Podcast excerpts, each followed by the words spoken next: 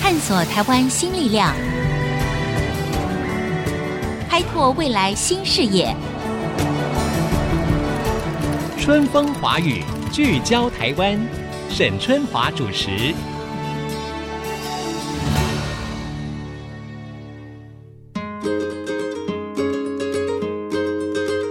Hello，各位听众朋友，大家好，欢迎收听 IC 之音春风华语聚焦台湾，我是节目主持人沈春华。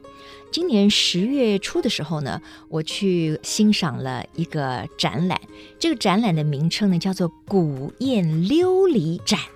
我进去了以后呢，我被一件件非常色彩斑斓、非常艳丽的琉璃作品呢给震折了啊！我觉得真的是太美了。可是呢，我觉得最让我们所有去观赏的人哈，最为惊讶的就是 这位创作者哈，因为其实我相信大家都认识他，但是大家都没有想过，就是说为什么他会变成这样的一个艺术的创作者呢？这条路是怎么样走过来的呢？这一位呢，他其实拥有影后的头衔。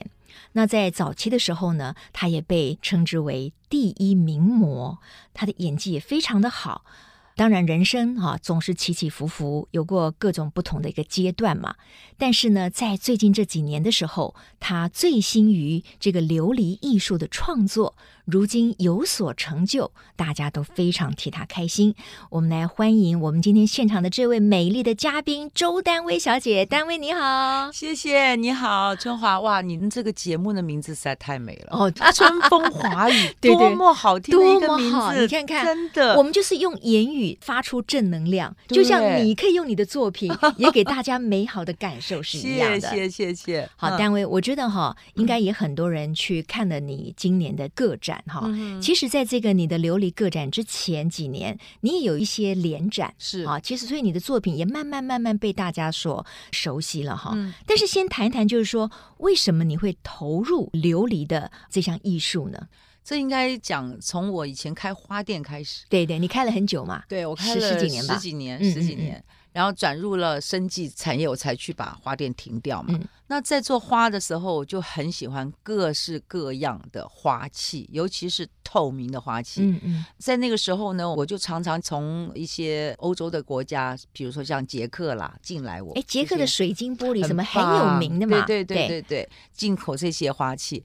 那有一次，我就一个偶然机会里面，我看到在展览琉璃，嗯我就在想，哎，这个琉璃好像跟我以前看到的琉璃工坊的琉璃不太一嗯样，你知道？那我就进去看，看完了以后就碰到有一位日本老师嗯在那边，哦，我就知道，哦，这个老师叫做安井显太，嗯，那他是在北海道的小樽出来的，非常有名的哦是一个是大师。嗯然后我就看到了那些琉璃那些漂亮的颜色，还有它那个晶莹剔透的那个颜色，然后这么多的颜色组合在一起，可是它完全不突兀，花瓶的形状啊等等都很漂亮。 嗯，我这个人就是有这个讨厌的习惯，就 很好奇，对，，就是个好奇宝宝你。就欣赏就好了嘛，干嘛去学呢？多累啊说呀、的也是、啊， 结果我就看哇，这到底是怎么做出来的对，呢？为什么会做成这么美的对啊作品呢？怎么可？能呢？不可能的嗯事情嘛。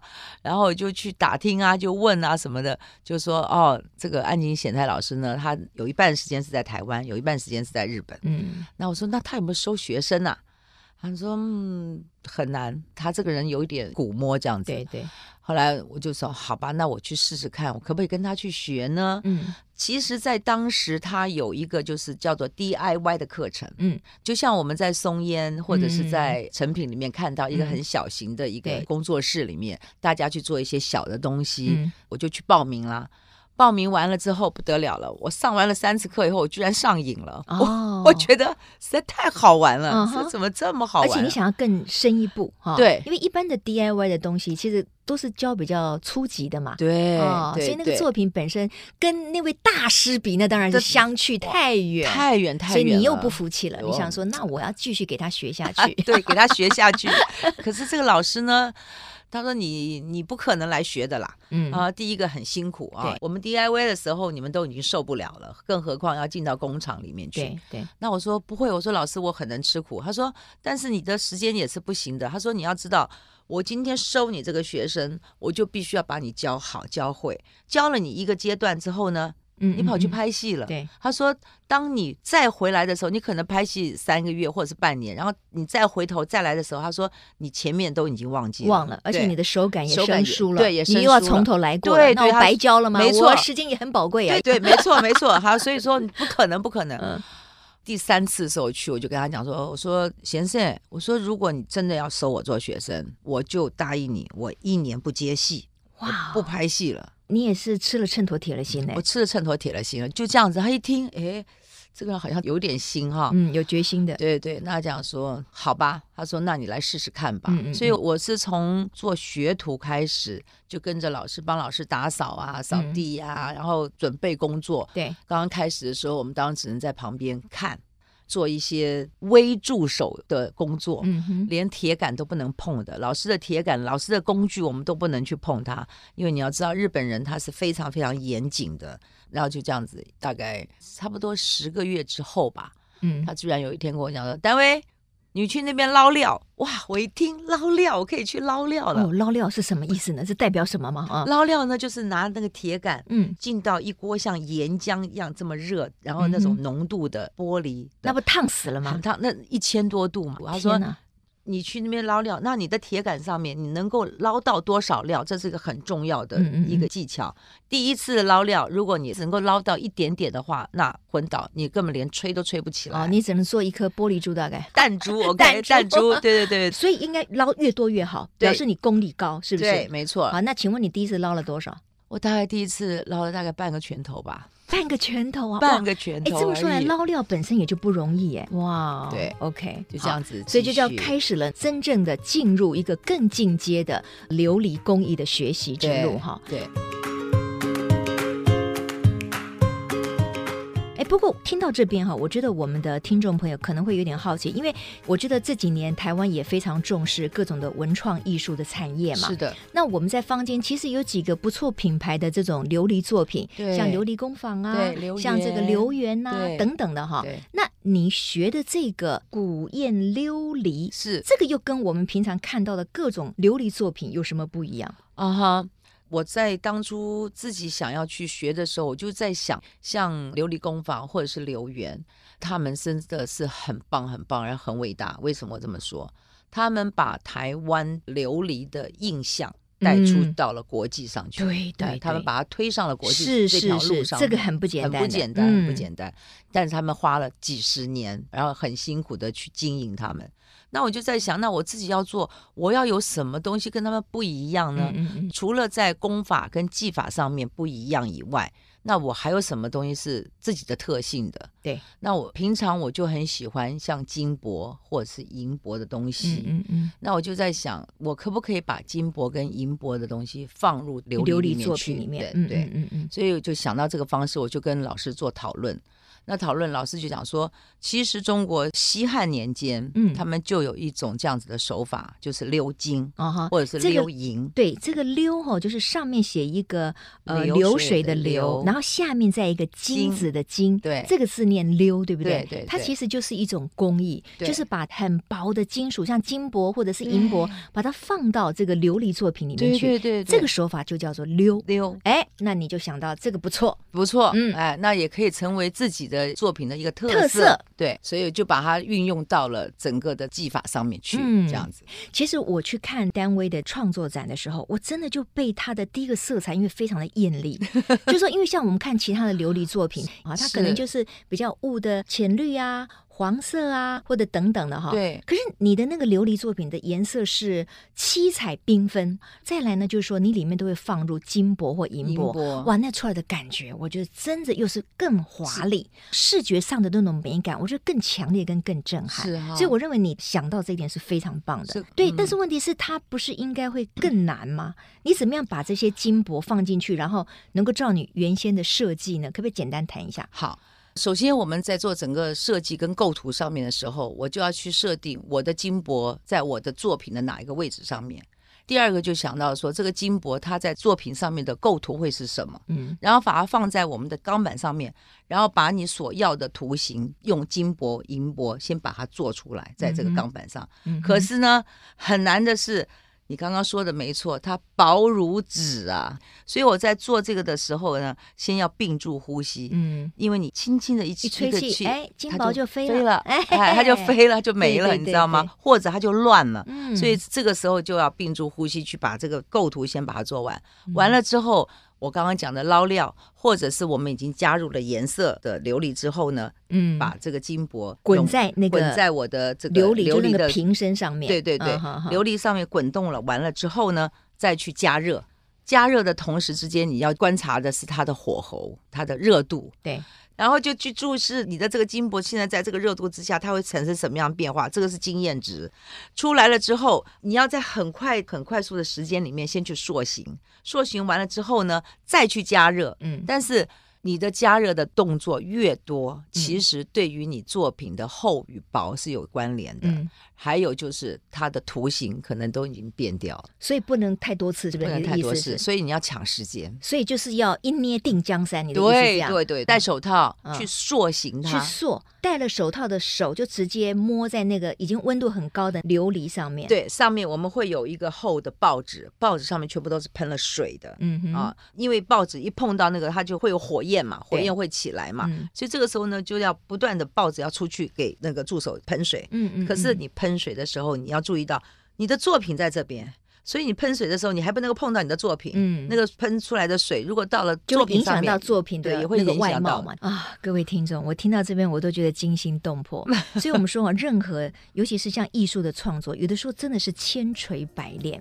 嗯好了，广告回来之后呢，各位听众呢，就我要来帮你们问大家可能很好奇的，单威周丹威他为了学习这一项琉璃的工艺的艺术哈、他花了多少的学 费？我觉得一般人要能够坚持下来也是不容易的。广告之后继续再回到春风华语，聚焦台湾。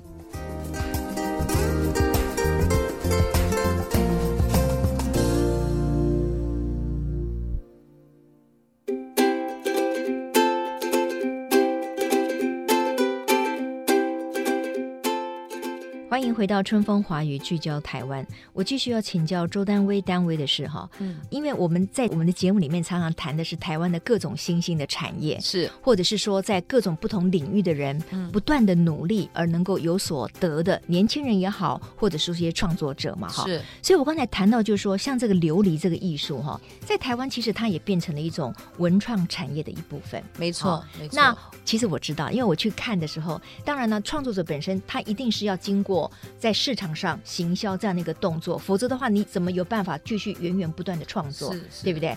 所以，像你在这次展览当中最贵的一个作品，要花多少钱才能够把它拿回家去？我记得最贵的好像是七十二万，七十二万，对，是那个异花吗？不是一花，是什么是智慧之源。呃，智慧之源。对好。可是我跟各位听众朋友报告一下，很多大件的琉璃的艺术创作，其实在国外动辄是百万起跳的，这个没错吧？差不多，对，差不多嘛，没对不对错？嗯而且因为都是独一无二，是因为你不可能复制，对所以它的工艺手法跟我们比较熟悉的像琉璃琉璃作品是不一样的，不一因样为的一般的琉璃作品它是用拖蜡。对，用拖它拉，用灌铸模，铸模，对然后去拖蜡，对所以它可能一个模做好了以后很漂亮哦，也要花很多时间，没错可是它可能可以复制好几个。对，那你这个因为是要用手去塑形，塑嗯形吹制，吹制，对，然后还看看那里面的温度乖不对乖，对嗯出来没有的时候错让你跌破眼镜也有 嘛，对不对？当然，对不对？嗯嗯，所以这个每一件作品都是独一无二的独一无二。那丹薇，你花了多少学费来学成这一个所谓的古砚琉璃的创作之路？其实有点算不出来，讲个大概好了，八年来大概好几百万吧。那一般人学不起耶。是啊，没有那错为。什么要这么贵？我跟你讲，第一个它本身的材料就很贵，然后它的设备很贵。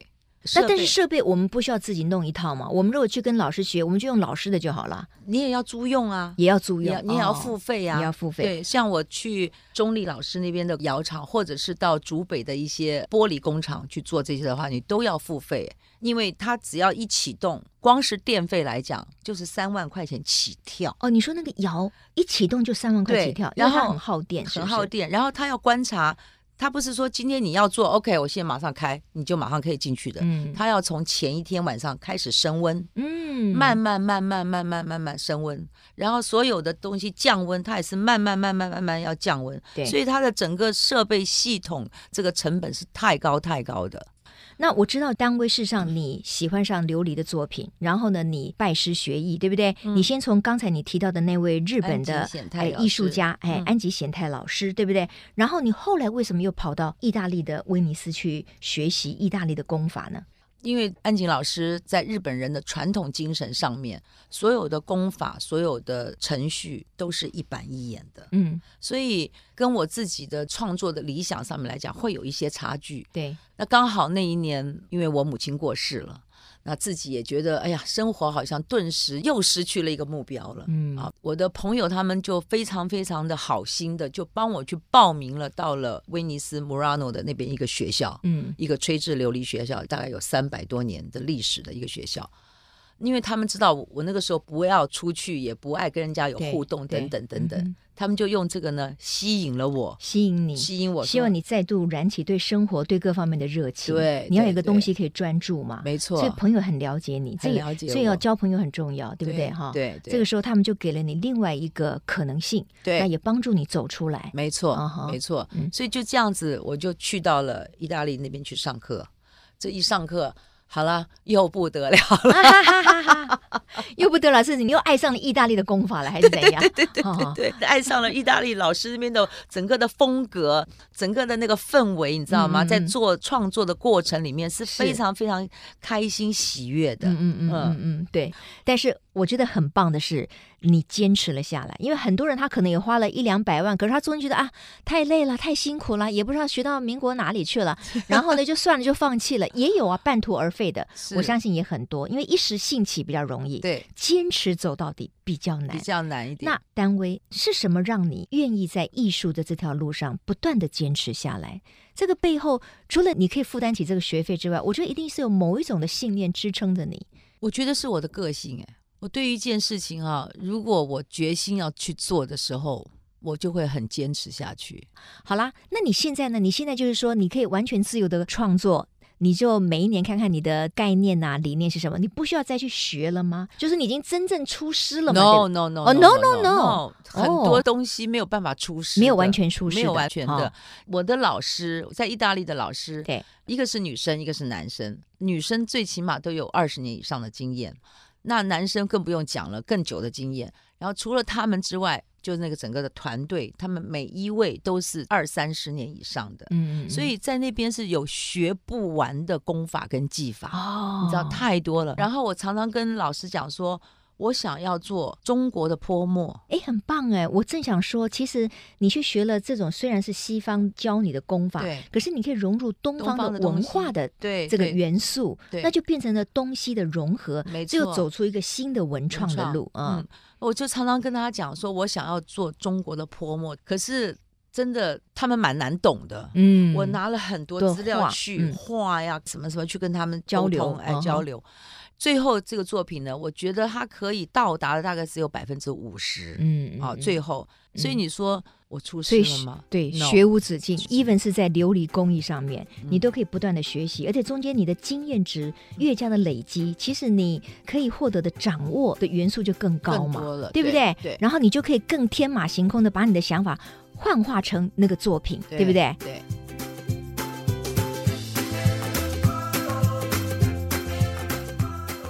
好啦，所以那艺术是一件很吸引人的东西哈，因为每一个人接触它感受的这个程度跟时间点不不同。一样。那我觉得，其实那天我也看到了很多的年轻人，有各种年龄层的人对去欣赏你的作品。是我相信很多的年轻人、学生，他看了以后，他心生向往。他说：“哎呀，好棒棒哦！我如果也来学，然后你看我以后也可以有这么棒的展览，然后你看我的作品也可以卖的这么高的价位，一定很棒。”是，你觉得在台湾如果要推动琉璃的工艺的技法，它有没有什么样的困难？凭良心讲，我觉得他困难度挺高的。嗯，跟我同期的同学，就是在安君老师那边学的，同时之间有两位到三位的年轻人，而且他们都是从艺术学校出来的，他们也都在琉璃上面有一些基础的。可是后来他们最终都没有再走下去。那我就问他们说，怎么都没有来上课，怎么都没有来参与啊？那有的时候我们会帮老师去做助手，我说你们怎么都没有来？所以他们就讲，他说，他周姐，他说我真的很想学，可是我没有办法负担，嗯，就是对学费太贵，学是不费是太贵，然后成本太高，所每以一个人学都要几百万吗？那是因为你去意大利啊，那我们就在台北学，会不会便宜一点？当然是便宜一点，可是对他们来讲还是很贵的。嗯嗯，就像我刚刚说的，它的成本是很高的。比如来讲，我们的金箔、银箔。哦一定要出自于日本京都的百年老店，嗯因为他们做出来的金箔跟银箔的品质是稳定的，哦，你才知道你进去了这个高温的窑炉之后，它出来会是什么样子。啊、哈不能用其他一般的金箔、银不能，箔，他们都是那烧出特来制可能的完全不一样了，可能就没了，或者是银箔变黑了，啊，那你怎么？办？对对对，对不对？那更糟糕嗯嘛。嗯嗯嗯所以这些东西等等都是一些成本的付出。对那你对于一个像他们年轻人来讲，他怎么去做负担？没有错，对不对？所以我我有鼓励他们，就说我说那你们就从小的开始做小的作品，对，因为像我来讲，我这次有大的作品，我也有小的作品，甚至于像首饰的东西、嗯啊，对这个其实就有一点点对，泼墨有的点感对，觉，对有点泼墨的感有觉，点点泼墨我的那感觉。天也这个买了一个小小的趣味杯嘛，那是个叫是趣是味趣味嘛杯哎，对对对对，也蛮可爱，嗯也很可爱。对，那我就觉得，我说你们可以从这样子开始嗯嗯啊。嗯嗯那这样子的话，可能对于你们自己的平衡、你们的收入啊等等，可能是会比较好一点。是是，但是我觉得，以台湾目前来讲，我们的整个经济状况上面来讲，如果要有人来收藏，已经是不容易了。对你对怎样再让他去做付出？嗯啊嗯所以我觉得，如果是大家都认为说，今天琉璃工艺方面，还有它的嗯这个文创方面是值得我们大家去推展的话，对。其实真的很希望有一些大的企业主啊，他们可以来做一些这样子的赞助。嗯对，嗯，对，其实我觉得是有机会的，就是说企业赞助这一块，因为台湾这几年哈，很多的企业都有所谓的社会责任的这一块，那他们会把不同的资源放在不同的公益活动上面。那有些当然是帮助弱小啦，对有些可能是跟环境保护有关的啦，嗯哼有些可能是跟气候变迁有关的。哎对，那他们也可能会扶植某一些的艺术领域哦，就是是事实上，我们可以让台湾各种的不同的文创更加的蓬勃发展哈。对，那节目的最后呢，我想请丹薇跟我们分享一下，你觉得过去这几年来，你投入了这个琉璃工艺的学习，你自己从跟很多其他的艺术家开联展，一直到你在今年呢有了一个自己第一次的一个个展哈。你会想要用什么样的心情去鼓励？可能现在正彷徨在我要不要继续学某一样东西？嗯他很喜欢，可是他遇到了困难，等等，你要怎么样去鼓励这些年轻人？怎么鼓励啊？嗯好，OK，首先先问你自己，你对于你现在从事的这个艺术的领域，你是不是真的喜爱？有没有那么热爱？对你有这种热情吗？对你先问你自己。对啊对对，不论有没有回馈，嗯你有没有这个热情？如果你有这个热情的话，这就是一个基础了。嗯，有了这个基础之后，你才会不管怎么样困难，你都会走下去。唉所以我讲说，自己对于这个领域你是有很大很大的热情的话，你就可以走下去。嗯，OK，好，嗯今天非常谢谢周丹薇小姐哈，到我们的节目当中来跟我们分享了她这一路走来，在这个古砚琉璃的创作方面的心路历程哈。我觉得热情当然很重要，呃，你没有热情，其实很难支持你一直走下去，尤其在你遇到挫折的时候对。那另外一个呢，当然就是你要去学习一个新的工艺，或者是去开创一个新的事业的时候，你对于那件事情的前前后后的阶段，可能要做一个比较综合的一个了解。没错，否则你一旦头洗下去了，你才发现说，哦天哪，原来我要花这么多钱，我才能够学到可能一半。对那我到底要再继续学呢，还是我就放弃了呢？没错啊，所以我觉得在每一个阶段，你可能要遇到什么样的状况，你可能要付出多少的学费，然后你这中间在体力呀、在你的经验经值验方面，嗯你够不够啊对？然后你再决定你是不是要走真的下去走下去对啊，这对个是对很重要的。啊没错。好，谢谢阿丹。谢谢春华， 太棒了哈！嗯我想今天我们的听众朋友也是感受到了一个美的响宴哈。谢谢。那我们也祝福单位哈，谢谢然后我们希望继续再看到你更多的琉璃艺术的创作。好，谢谢，我一定更加努力，哎，加油加油加！油！好，谢谢各位听众朋友的收听，《春风华语》聚焦台湾，我们下周同一时间空中再会，拜拜。拜拜。